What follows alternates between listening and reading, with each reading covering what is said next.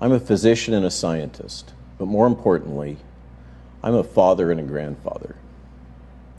I don't usually read from a prepared speech, but this is so important that I wanted to make sure that I got every single word and fact, scientific fact, correct.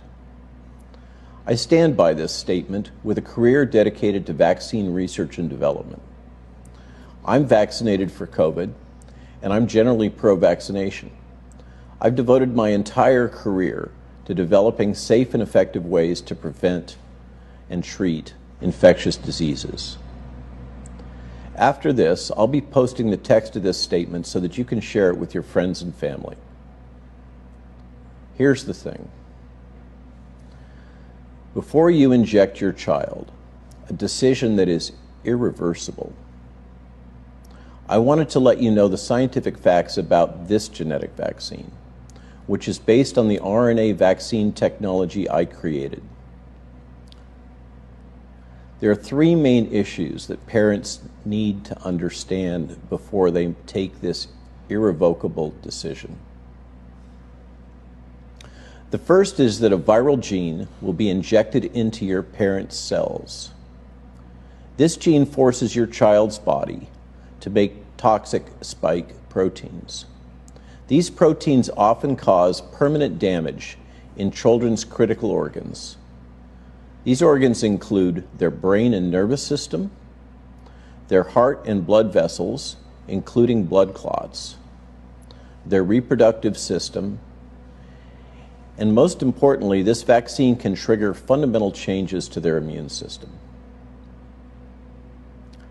The most alarming point about this is that once these damages have occurred, they are irreparable.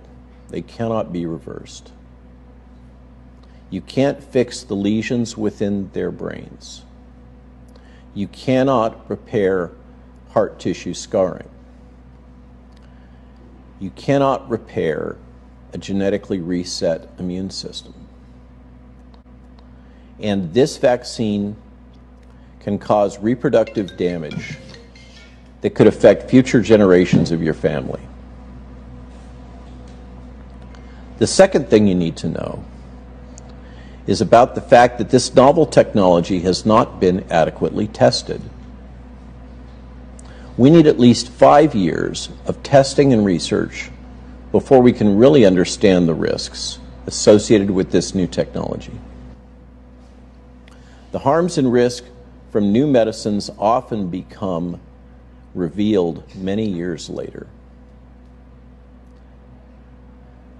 I ask you to ask yourself as a fellow parent if you want your child to be part of the most radical experiment in human history. One final point. The reason they're giving you to vaccinate your child is a lie. Your children represent no danger to their parents or grandparents. It's actually the opposite. Their immunity after getting COVID is critical to save your family, if not the world, from this disease. Finally, in summary, there's no benefit for your children or your family to be vaccinating your children against the small risks of the virus, given the known health risks of the vaccine that as a parent you and your children may have to live with for the rest of your lives. The risk benefit analysis is not even close with this vaccine for children.